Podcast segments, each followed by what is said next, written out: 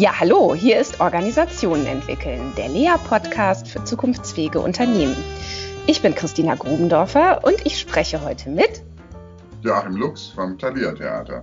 Genau, super. Und zwar zur Frage, wie werden im Theater eigentlich Entscheidungen getroffen? Ja, herzlich willkommen, Joachim Lux. Ich freue mich wirklich riesig, dass wir heute miteinander sprechen. Ja, schön. Freue ich mich auch, äh, falls ich was äh, zur Wahrheit beitragen kann. Auf jeden Fall. Ja, ja Sie sind äh, Dramaturg, Regisseur und jetzt seit über zehn Jahren Intendant des Thalia Theaters in Hamburg, einer der ja renommiertesten Bühnen im deutschsprachigen Raum. Und ich hatte ja vor ein paar Wochen das Vergnügen, mit einer Seminargruppe zu Gast auf der Probebühne des Thalia Theaters zu sein. Und dabei konnte ich feststellen, dass sie unter anderem ein sehr scharfer Beobachter von organisationalem Geschehen äh, sind. Und ähm, da haben sie uns ja auch darüber erzählt, wie so ein Theaterbetrieb funktioniert. Und ich dachte, das hätten wir aufnehmen müssen, um einen Podcast drauf äh, zu machen. Und das holen wir dann einfach heute nach. Ja, versuchen wir es mal. genau, wir spulen mal zurück. Ähm, aber bevor wir auf das Theater an sich schauen, würde mich ja mal persönlich interessieren, wie sind Sie denn eigentlich zum Theater gekommen? Ja, das ist eine komische Geschichte. Also ich komme aus Münster, ja. äh, bekanntermaßen eine katholische Stadt. Ich bin auch katholisch äh, erzogen und das heißt, ich wurde Messdiener und bin dann im Dom Messdiener geworden auch. Also äh, sehr schön, sehr bedeutend, sehr groß, sehr würdig und so weiter. Ähm, und da gibt es die Akoluten, das sind die, die Kerzen tragen und die Weihrauchfässchenschwenker. Letztere ja. haben das Privileg, dass wenn sie so irgendwie in die Pubertätsnähe kommen, ähm, wenn man das machen kann, dann muss man sich die meistens, sagen wir mal, schwer verdauliche Predigt nicht anhören, sondern man geht gewissermaßen in die Pause, damit die Kirche nicht so äh, vernebelt wird. Und da kann man dann erstens eine Sünde begehen, nämlich eine Zigarette rauchen, obwohl man noch nicht 16 ist. Und zweitens trifft man andere, die sagen, ich mache so ungefähr das Gleiche, nur am Stadttheater, in der Oper, ich bin der Statist, ähm, und äh, da kriegt man aber auch noch 15 Mark dazu. So, dadurch bin ich zum Theater gekommen. Sehr schön. Ich wollte gerade sagen, der Dom, das ist ja auch schon eine Bühne. Das ist auch, ähm, das ist auch Theater. Es ist auch Theater, genau. Ähm, ja, das ähm, Theater als Organisation ist ja ein ganz besonderes soziales System mit ähm, ganz, ganz vielen Subsystemen, die auch, und so meine ich mich zu erinnern, und das wäre schön, wenn Sie da gleich noch mal ein bisschen zu erzählen könnten, so eine ganz eigene Logik ja auch haben, ähm, der sie auch folgen. Und äh, vielleicht mögen Sie unseren Hörern und Hörerinnen auch erstmal einen Einblick geben, welche Akteure da im Theater so alles eine Rolle spielen. Na, Im Theater ist im Grunde genommen äh, ein kleines Dorf. Also wenn man das von außen abschließen würde, dann könnte ich hier mehrere Monate äh, existieren, weil wir haben ein Tonstudio, da kann ich mir Musik besorgen, wir haben eine Videoabteilung, da kann ich Videos drehen. Ich kann mir in der Schreinerei einen Tisch bauen oder ein Bett. Äh, ich kann mir in der Kostümabteilung eine neue Hose oder ein Hemd äh, besorgen. Äh, selbst Schuhmacher gibt es, ähm, wenn ich das Bedürfnis habe, ähm, mich ein bisschen zu schminken oder meine Haare zu schneiden, dann gehe ich in die Maskenabteilung. Wenn ich juristischen Rat brauche, gehe ich zum Juristen und so weiter und so weiter. das heißt, das ist eine Manufaktur, mit einem unglaublichen Reichtum an völlig verschiedenen äh, Berufen, die eben äh, für, diese eine, für diesen einen einzigen Moment der Vorstellung oder der Probe äh, bestmöglich äh, zusammenarbeiten müssen. Mhm. Und ähm, ja, also das ist natürlich schon mal ähm, eigentlich nicht ganz so viel anders wie jetzt in einer großen Organisation, die auch ähm, wirtschaftlichen Interessen äh, vordergründig folgt. Aber ich glaube ja, dass sie es ja auch mit sehr eigenen äh, Berufsgruppen zu tun haben, die auch eine ganz, einen ganz eigenen Berufsethos ähm, verfolgen. Also allen voran natürlich auch die, die Schauspieler könnte ich ja, mir vorstellen. Das ist der zentrale Unterschied. Also ich sage immer, wir sind keine Autofabrik, äh, sondern wir arbeiten mit Menschen. Also wir haben gewissermaßen das Material Mensch und äh, der Mensch ist verschieden. Wir, wir lieben ihn, weil er so verschieden ist. Wir es ist nicht das Ziel, dass alle gleich werden und der Funktion des Betriebes gehorchen, sondern die Revolte gegen den Betrieb ist gewissermaßen im Künstlertum mit implantiert. Und trotzdem soll es am Ende der Aufführung äh, dienen. Ähm, das ist die Herausforderung. Das Gleiche ist mit den Regisseuren. Das kann man sich so vorstellen wie Dirigenten, also die praktisch äh, diese Gruppe von äh, Schauspielern versuchen anzuleiten. Und äh, das ist unser äh, extrem wechselhaftes und sensibles und anspruchsvolles und auch narzisstisches ähm, ähm, Potenzial. Ich sage immer, das sind unsere Rennpferde. Wenn wir die schlecht behandeln, äh, weil wir sagen, ach, das geht doch noch, äh, dann reiten wir die gewissermaßen tot, dann nutzen sie uns nichts mehr, wir müssen sie pflegen, aber sie dürfen auch nicht rumstehen in der Ecke, sondern sie müssen schon gewissermaßen, um im Bild zu bleiben, auf die Weide. Äh, das ist die große Herausforderung. Und diese Prozesse, die da stattfinden, in diesen meist acht bis zehn Wochen auf der Probebühne, das ist so, wie wenn ein Maler ein Bild malt. Nur es malt nicht ein Maler ein Bild, sondern es ist eine Gruppe von acht oder zehn oder zwanzig extrem individualistischen Menschen, die sich trotzdem dem Gesamten einer einzigen Aufführung äh, zur Verfügung stellen sollen. Und das ist äh, ein sehr kreativer, auch ein sehr nervenbeanspruchender äh, Weg. Und es ist auch ein Weg, wo man ja nicht sagen kann, ja, in den zehn Wochen haben wir jetzt lauter großartige Ideen. Vielleicht hat man drei Wochen gar keine Idee und plötzlich hat man sie aber. Und das ist das Problem, weil gleichzeitig ja die äh, Schreinerei, die Schlosserei, die Tischlerei und so weiter, weil die äh, ja parallel dazu versuchen, äh, Bühnenbilder, Kostüme und so weiter herzustellen, die sich aber unterwegs durch, den, durch das Prozesshafte des eigentlich kreativen Bereichs auch nochmal permanent ändern, aber trotzdem zuverlässig am Tag X auf der Bühne stehen sollen. Und die Bühne ist gewissermaßen unsere Produktionshalle. Das kann man tatsächlich mit einer Auto, Autofabrik vergleichen, wo von 7 Uhr morgens bis 23 Uhr nachts äh, durchgängig gearbeitet wird und darum gerungen wird, wer welche Kapazitäten, also Zeiten dort äh, überhaupt beanspruchen kann. Ja, ich lausche schon wieder total fasziniert und finde auch ganz vieles schon interessant und merkwürdig.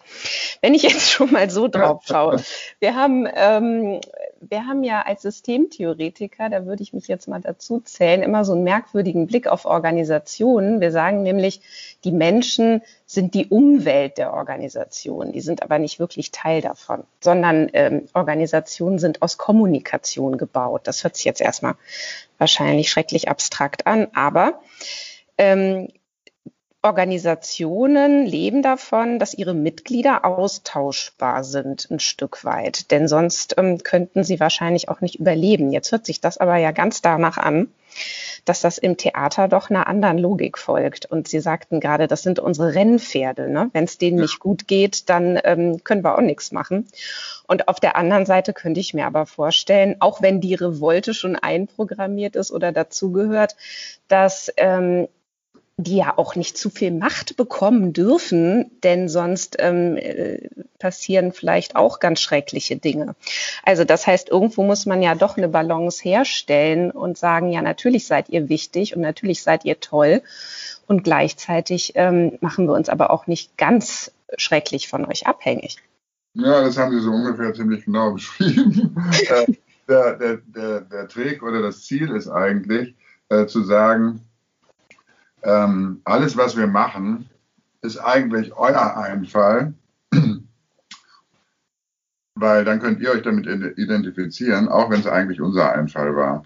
Also äh, der, der Schauspieler, der lebt von der absoluten äh, Singularität äh, seiner Person bezogen auf das Stück oder die Rolle. Das heißt, wenn jemand, um es ganz banal zu sagen, wenn jemand krank wird, dann gibt es das ist eine Stelle, wo gewissermaßen der Schmerz dieses Künstlertums aufbricht, weil der Künstler weiß oder erlebt davon, dass er unersetzbar ist. Und plötzlich fange aber ich an zu sagen, die Rolle kann doch jetzt heute Abend Herr oder Frau X spielen. Also das heißt, da macht er die, die, die Erfahrung mit einer klassischen Organisation, nämlich äh, der Ersetzbarkeit. Das mhm. war eigentlich in seinem Fühlen und Denken nicht vorgesehen. Ja, das ist spannend. Und ähm, das heißt, es wird auch gar nicht ähm, so offiziell, doch, ne, es wird auch offiziell mit Zweitbesetzungen gearbeitet, oder? Oder das nee, Risiko nee. wäre ja nee, gar nicht. Ah ja. Das Wir arbeiten, spannend. Äh, also mhm. Schauspieler arbeiten nicht mit Zweitbesetzungen, ähm, aber nicht, weil wir so gute Menschen sind, äh, sondern äh, weil das überhaupt nicht finanzierbar ist und weil die Bühnenleistungen immer tatsächlich, anders als im Musiktheater, extrem viel mit diesem konkreten Menschen zu tun haben, der diese Aufgabe oder diese Rolle halt einstudiert hat. Mhm. Das heißt, äh, in der Oper kann man sagen, wer hat den äh, kam jetzt in, äh, weiß ich nicht, in München gesungen, den können wir doch heute einmal nach Hamburg fliegen. Dann stellt er sich da hin und dann singt die Carmen, ja. Das, diesen Weg, den haben wir nicht. Gerade ist am, äh, einem befreundeten Theater ist eine Hauptrolle, äh, hat sich schwer verletzt. Ähm, da fällt jetzt dann die Premiere aus. Bei uns äh, war es vor ein paar Wochen so, dass ein Schauspieler zwei Tage vor der Premiere erkrankt ist, ähm, und zwar richtig erkrankt ist. Und dann haben wir äh, gesagt, gut, der Lappen muss hoch, äh, weil die Leute kommen, das Publikum kommt. Und wenn wir das jetzt verpassen, diesen Moment, dann ist die Produktion weg, dann ist unser Produkt kaputt. Alle sind beschädigt. Und dann in der Notsituation sagt man dann, gut, äh, der ist ersetzbar. Er ist natürlich nicht ersetzbar, aber ähm, man verteilt die Texte um, man, man, hat, man, man geht sozusagen mit der Notsituation kreativ um. Und das ist vielleicht auch noch ein wichtiges Stichwort. Ähm, bei uns ist im Grunde, äh, klingt jetzt schrecklich, jeden Tag Krise, ähm, weil sich täglich alles ändert, weil täglich die Menschen sich anders verhalten, als man es äh, sich erhofft oder auch als man befürchtet hat. Und das bedeutet, man ist in Permanenz dabei nachzujustieren und daher haben wir eigentlich eine wirklich extrem hohe Kompetenz im Krisenmanagement. Ja, das konnten Sie jetzt ja dann in den letzten Monaten auch gut gebrauchen. Ähm, haben Sie das dann auch gemerkt, dass Sie das, dass Sie eigentlich mit so einer ähm, Situation besonders gut umgehen konnten? Ja, klar. Also hm. äh, ich habe bis zum äh, letzten Tag gekämpft gegen die Schließung. Ich habe äh, eine Betriebsversammlung schon vorauseilend einberufen für einen gewissen Tag, ähm, hatte mir schon überlegt, was ich rede, obwohl ich nicht wusste, was ich reden soll, ob ich jetzt sage, wir dürfen weiterspielen, wir dürfen nicht weiterspielen, hatte diesem Schock der Schließung äh, gewissermaßen vordenkend äh, die Betriebsärztin dazu eingeladen, die dann äh, sozusagen auch den die Angst hat senken können, indem da einfach so, sofort mit einer Aufklärungsveranstaltung verbunden wurde und, und, und. Also wir haben, äh, wir haben tatsächlich eine, eine, auch in dieser Corona-Krise, das war natürlich sehr anstrengend, wie für viele. Äh, und ich habe auch die ganze Zeit gearbeitet, da war nichts von äh, äh, Lockdown, Urlaub oder so. Mhm. Aber wir haben das äh, in einem, mit, mit teilweise fünf Parallelplänen äh, alles gut hingekriegt. Und wir haben auch in der Sache das alles richtig gemacht was man ja nicht unbedingt immer weiß, wenn man Entscheidungen trifft. Nee, gar nicht weiß. Ne? Das ist ja, ja. das Ding mit Entscheidungen. Da sind wir ja bei unserem Thema. Ähm, nur Unentscheidbares muss überhaupt entschieden werden, ne? weil sonst äh, wüsste man es ja schon vorher, was richtig ist. So. Ähm, das finde ich jetzt spannend, dass Sie sagen, bei uns eigentlich jeden Tag Krise. Ich habe den Satz von Ihnen auch irgendwann schon mal gelesen, Theater besteht zu 90 Prozent aus Krisenmanagement. Ja. Und Krise heißt ja immer, ich habe keine Regel dafür. Das ja. war noch nicht. Ich weiß eigentlich nicht, also ich weiß, ich kann mich noch nicht mal darauf berufen, wie wir es sonst immer gemacht haben. Äh, doch, doch, doch. Also es mhm. gibt schon Regeln. Also wir sind ja, wir haben, also wir sind eine Organisation. Es gibt eine Geschäftsführung, es gibt ein Organigramm, es gibt ein mittleres Management und, und so weiter. Es gibt auch Hierarchien.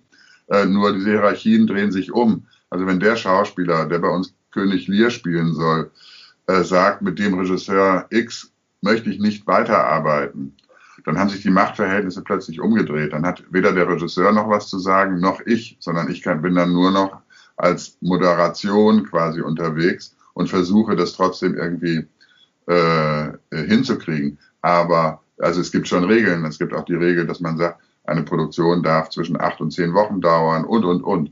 Aber äh, diese Regeln sind A immer umkämpft, weil sie immer zu schlecht sind. Also sozusagen Organisation an sich ist kunstfeindlich, ja, also aus der Sicht des Künstlers. Ja. Äh, äh, das ist der Punkt. Und, äh, und das muss man irgendwie versuchen äh, zu vermitteln. Und äh, deswegen, wir haben schon äh, Regeln, wir haben auch Entscheidungshierarchien, nur die drehen sich teilweise um.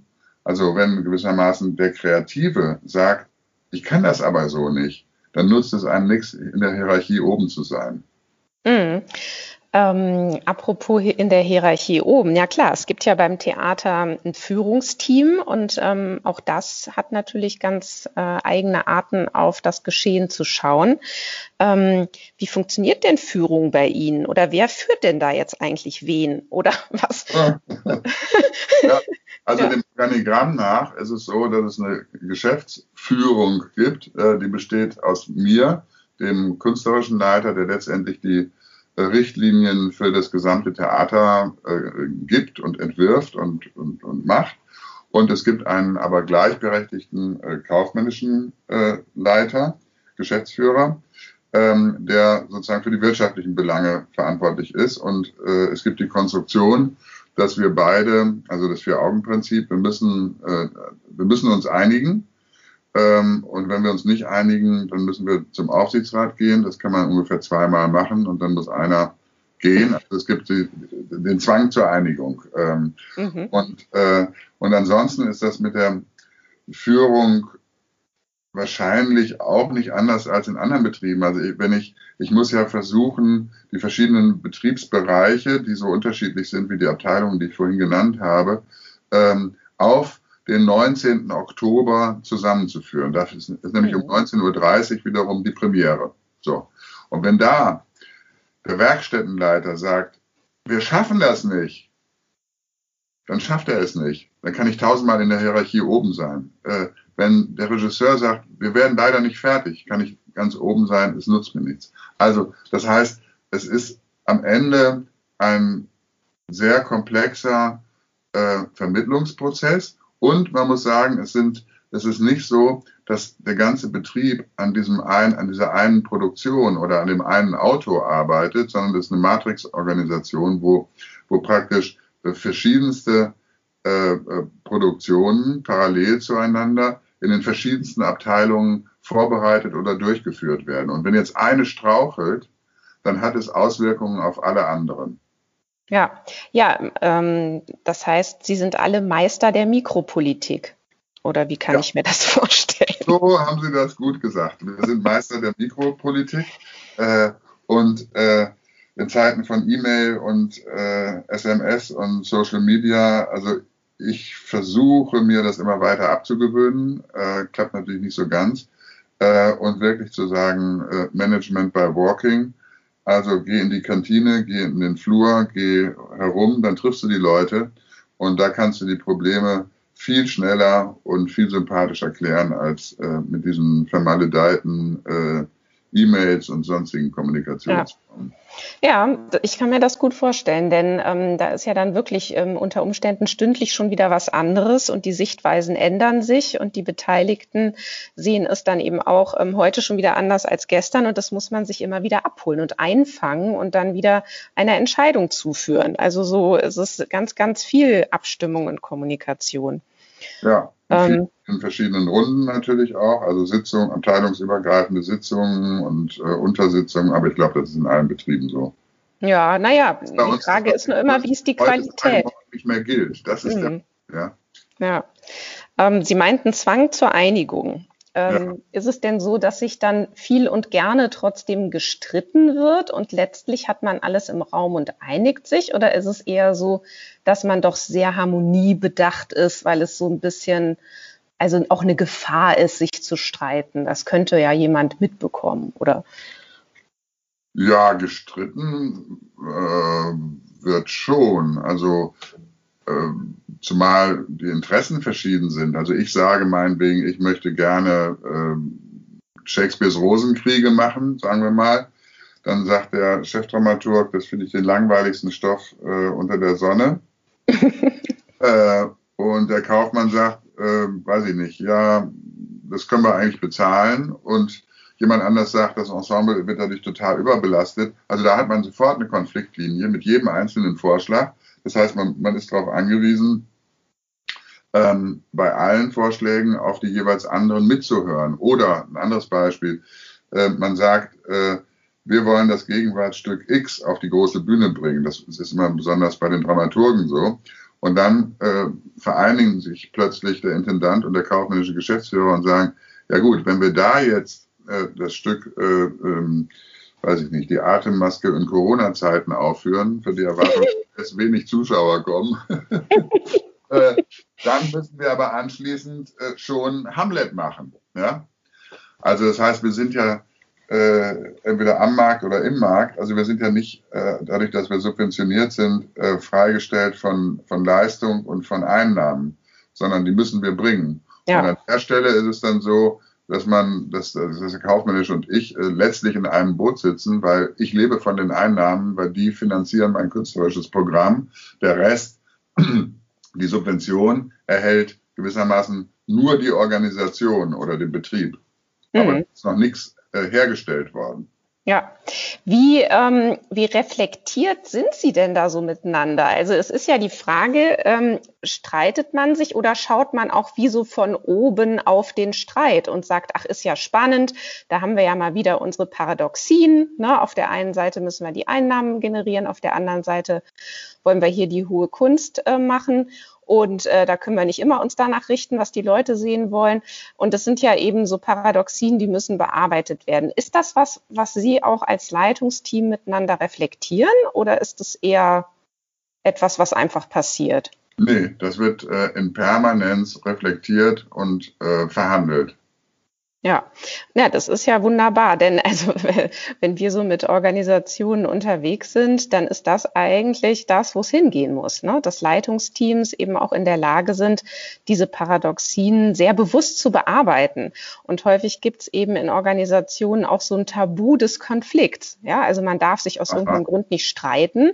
Und das ist natürlich totaler Quark, weil ähm, die Konflikte sind ja systemimmanent. So, die kriegt man auch nie weg und die sind auch nichts Schlimmes, sondern die führen ja einfach dazu, dass verschiedene Sichtweisen auf den Tisch kommen und dann eben intelligentere Entscheidungen möglich werden.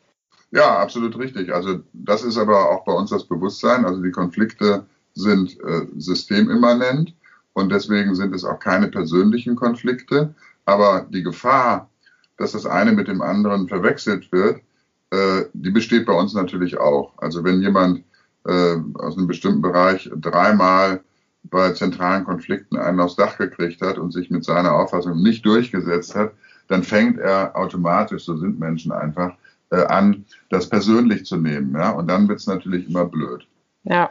Na, ich kann mir auch vorstellen, dass man ja auch ähm, sehr gut wissen muss, was man voneinander halten darf. Denn wenn ein Kollege plötzlich sagt, wir schaffen das nicht bis zu dem Termin, Ne, und sie sagen, und wenn der das schafft, dann nützt es mir auch nichts, dass ich eigentlich sagen könnte, doch, du machst das jetzt aber. Ja. Ähm, äh, denn der schafft dann einfach nicht. Dann muss ich aber ja auch wissen, dass das stimmt, wenn der das sagt. Und dass da jetzt nicht tatsächlich doch noch irgendwas anderes dahinter steckt. Ja, das äh, hat was mit Menschenkenntnis zu tun. Und äh, natürlich, dann hole ich mir äh, solche Menschen dann zum Gespräch und versuche erstmal herauszufinden, warum sie was nicht schaffen äh, also die Beschreibung, dann frage ich, äh, ähm, dann sage ich aber nicht, doch, du schaffst das, sondern dann sage ich, äh, was müsste denn passieren, damit du es schaffst? Ja, super. Und dann sagt er meinetwegen, ich brauche mehr Zeit oder ich brauche einen zusätzlichen Mitarbeiter. Und dann frage ich, wofür brauchst du denn den zusätzlichen Mitarbeiter?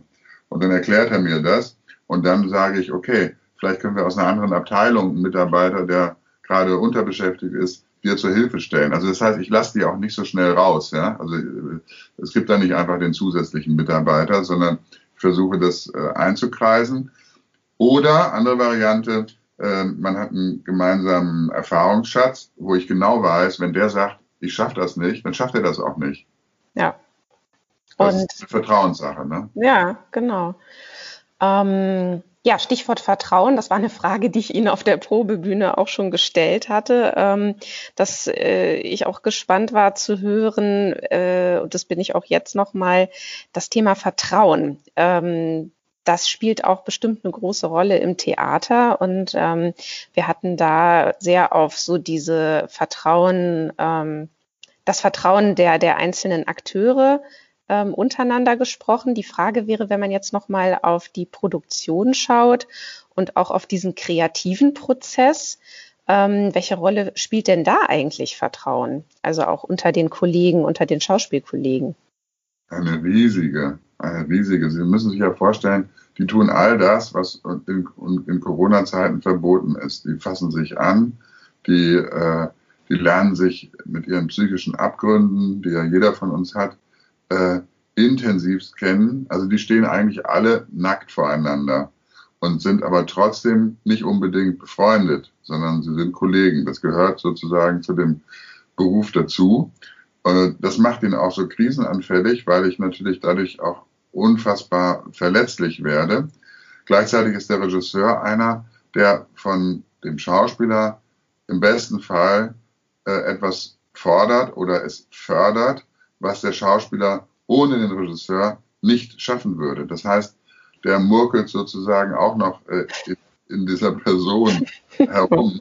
Äh, aber es ist trotzdem nicht Psychodrama oder sowas, ja, sondern es ist am Ende ein Beruf. Ich kann das in einem ganz plastischen Beispiel sagen, das aber bitte nicht nur wörtlich, sondern vor allem im übertragenen Sinne zu sehen ist.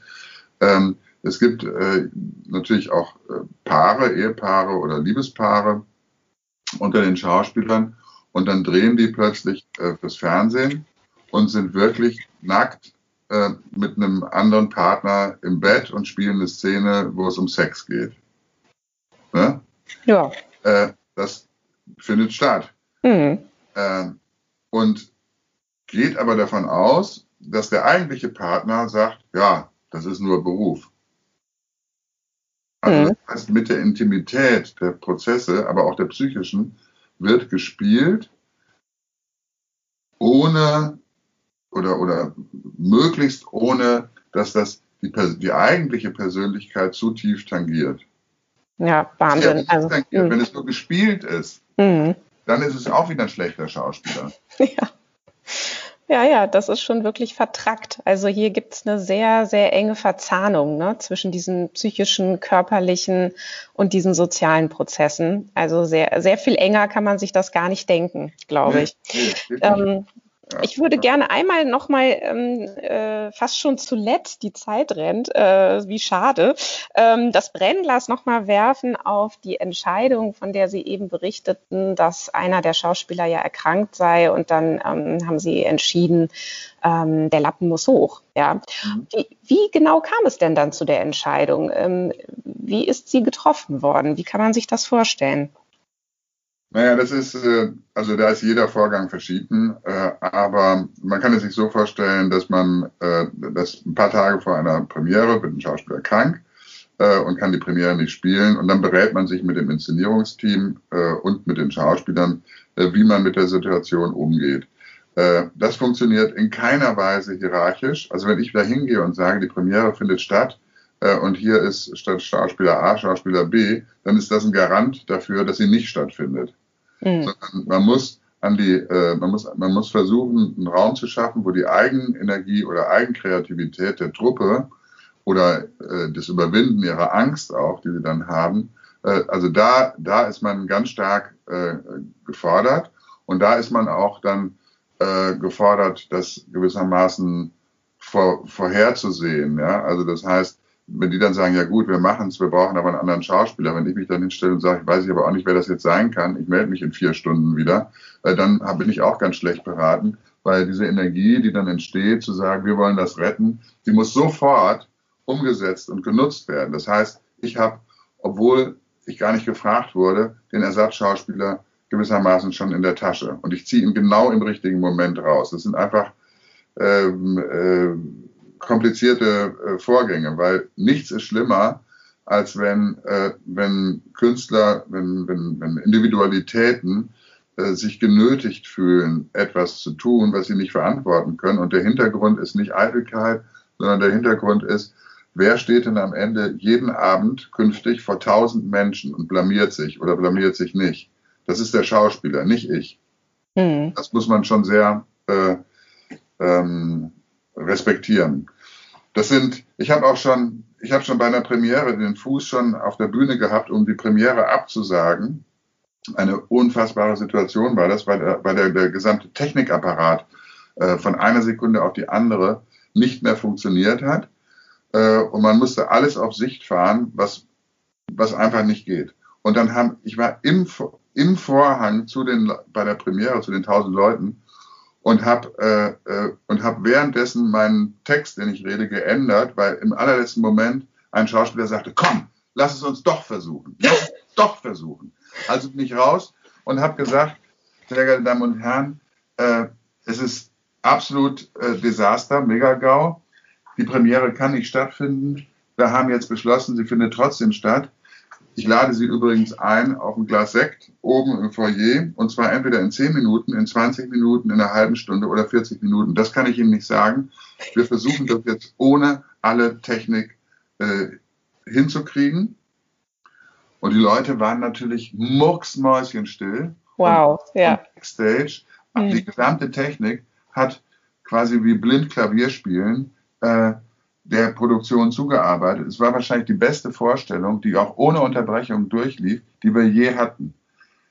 Also wow. es ist, äh, man muss Nerven haben oder einen gewissen Sportsgeist oder, oder sowas. Und auch ein bisschen kämpferisch muss man auch sein. Ja, und sehr aufmerksam und sehr im Moment und ähm, das ja. wirklich gut, gut immer beantworten können, was da gerade passiert. Ja, und ähm, da habe ich mal gehört, dafür gibt es ja auch dieses Wort Durchlässigkeit in Schauspielkreisen. Ich glaube, das brauchen eigentlich alle, die da unterwegs sind. Ja, zu allerletzt, ich habe gehört, im Thalia Theater brennt jetzt immer ein Licht. Was hat es denn damit auf sich? Ja, das Licht haben wir jetzt ausge ausgemacht. Das Licht hat gebrannt von dem ersten Tag, äh, wo wir schließen mussten, also äh, das war der 14. März, also Lockdown, äh, hat es gebrannt bis äh, da, wo wir jetzt mit einem Hölderlin-Programm wieder eröffnet haben. Und der Sinn dieses Lichtes, das ist so ein Aberglaube, äh, ist, wenn das Theater schließen muss, dann brennt dort ein Licht, um die bösen Geister zu vertreiben und die guten Geister ähm, anzulocken. Und äh, insofern hat dort fünf Monate lang ein Licht äh, gebrannt. Übrigens eine Idee der Schauspieler. Und das hat auch was mit Aufmerksamkeit und Durchlässigkeit zu tun, ob man solche Ideen dann ernst nimmt und damit auch den anderen ernst nimmt oder ob man sagt, ja gut, also hängen wir noch eine Lampe hin oder lass uns bleiben. Also das, äh, die berühmte Wertschätzung, ja, kein Begriff wird in letzter Zeit mehr benutzt als der der Wertschätzung. Begriffshäufungen wie Wertschätzung und Nachhaltigkeit sprechen meistens dafür, dass äh, es an beidem mangelt. Ja, das stimmt. Ja, es ist aber auch so ein sich ernst nehmen ne, in dem, was da ja. äh, gesagt wird. Ja, und vielleicht sind das auch äh, so besondere Zeiten, dass äh, das Theater auch wieder noch mehr Aufmerksamkeit bekommt und noch mehr Stimme bekommt wieder in unserer Gesellschaft. Das würde ich mir zumindest wünschen, dass da die Reise weitergeht. Und im Moment sieht es ja wirklich ganz danach aus. Ähm, dass es jetzt erstmal mit einem ganz tollen Programm hier weitergehen kann im Thalia Theater. Und ich drücke die Daumen uns allen, dass wir ganz viele wunderbare Vorstellungen noch erleben dürfen. Ja, Ihnen ganz, ganz herzlichen Dank, Joachim Lux. Schön, dass wir heute sprechen konnten. Ja, gerne. Tschüss. Tschüss.